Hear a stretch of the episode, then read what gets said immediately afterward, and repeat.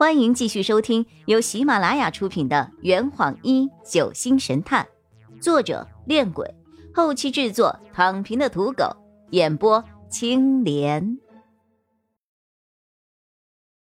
第九十一章，变成僵尸了。那我们可不能把洛佩他们单独留在那儿啊！洛佩虽然脑子好，但是他不会打架呀。说罢，我便转身想要折返祠堂。你回来，张璇一把将我拉住。你以为洛佩为什么要留在那儿啊？他就是因为有能力控制住局面，才会选择留在那儿的。再说，你的手机是白买的呀？哎呀，对呀，对呀，对呀，我还有手机呀！就在我从包包里掏出手机准备给洛佩打电话的时候，洛佩的电话打了过来。我点了接通键，也开了免提。阿洛，电话那边的声音十分嘈杂，好像有人在大喊大叫。说话的是柴露，从他的声音里能够听到他的焦虑。林林雨涵吗？请请问张璇小姐在你的身边吗？柴露，怎么是你在用洛佩的手机啊？柴露的说话中带着哭腔。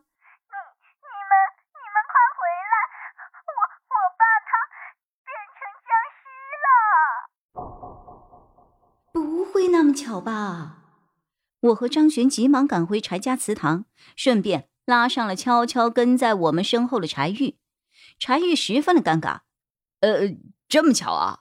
张璇一边跑一边喊：“别废话了，赶快过来帮忙！”柴玉一头雾水的跟在我们的后面。天蒙蒙黑的时候，我们再次来到了柴家祠堂。我们刚一走进去。就看到了一幅惊人的画面：柴露拿着手机躲得远远的，洛佩、柴浩、柴进三个人一脸紧张的趴在棺材上，似乎卯足了吃奶的劲儿。洛佩看到我们之后，手一松，棺材盖瞬间爆开了，洛佩三人被弹开了数米远。接下来发生的事情远远超出了我对牛顿的理解。柴荣面色发黑，双手撑着棺材的边缘，从棺材里慢慢的站了起来。僵，僵尸！我万分的惊恐，嘴角抽搐着。张璇一巴掌拍在我的后脑勺上：“冷静点，别自己吓唬自己。”我从恐惧当中挣脱了出来，鼓起勇气跑到了洛佩的身边，将他扶了起来。柴荣从棺材里跳了出来，机械般的迈开脚步，慢慢的朝门口移动。啊啊！真是见鬼了！啊啊！洛佩轻喘着，拦住他，别让他去外面。张璇飞快的从手臂上取下了匕首，摆开了格斗的姿势。我倒要看看是谁在装神弄鬼。柴荣没有说话。依旧机械般的朝门口移动着，诈尸了！这是我脑海中闪过的第一个念头。张璇一个箭步冲向了柴荣，举起匕首朝他的胸前猛地刺了下去。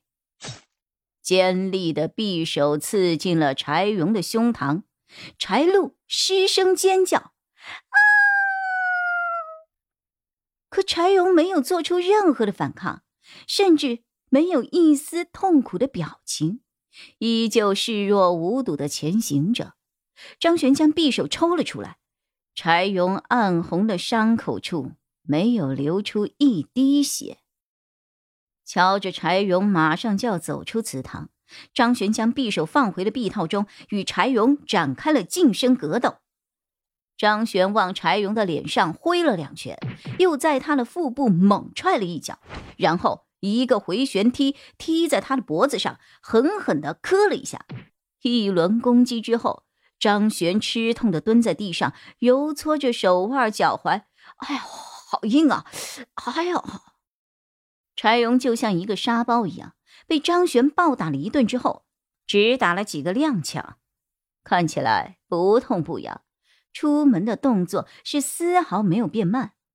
我去，打不扁，踢不烂，真的是个死人呐！柴玉从桌旁抄起了一根长凳，往柴荣身上用力一砸，长凳碎裂，残片溅得到处都是。柴荣继续往前走着，眼看攻击无效，张璇立刻改变了策略。他站到了柴荣的面前，手顶在他的胸前，将他用力的往后推。快来帮忙啊！柴浩和柴玉应声而上，他们跑到了柴荣的身后，抱着他的腰，用力的往回拉。在三人的合力之下，他们顺利的阻止了柴荣的前进，将其往后又拉回了十数米。虽然我不知道这么做有什么意义，但阻止柴荣走出这间祠堂是毋庸置疑的。一旦他离开，定会像陈进宝和吴二赖子一样袭击其他村民的。眼看三人就要将柴荣送回棺材的时候，意外发生了。原本机械般行动的柴荣突然发难，他举起拳头朝张璇的背上打了下去。又趁张璇失去重心跌倒之际，他往对方的腹部狠狠地踹了一脚，将他踢出去了数十米远。张璇的后背撞在祠堂的门栏上，嘴角渗出了一丝鲜血。张璇，我尖叫着跑到张璇的身边，快速的将他扶起来。这个僵尸居然还会主动进攻！柴荣继续发难。他一手抓起了一个儿子，往左右一扔，柴玉撞翻了一张桌子，而柴浩直接撞进了摆放在右侧的旧家具之中，木头碎裂的声音是此起彼伏。一直躲在家具后的柴禄和柴进失声尖叫：“啊！”将所有的人都打开后，柴荣再次向我和张璇走来。准确的说，是朝着门口的方向走来，而且他这一次的速度比刚才快了很多。柴荣气势汹汹，我扶着张璇慢慢后退。从张璇受伤的程度来看，他现在肯定不能再打一场了。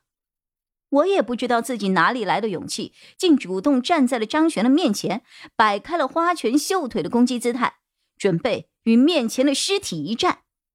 雨涵，快躲开，躲开！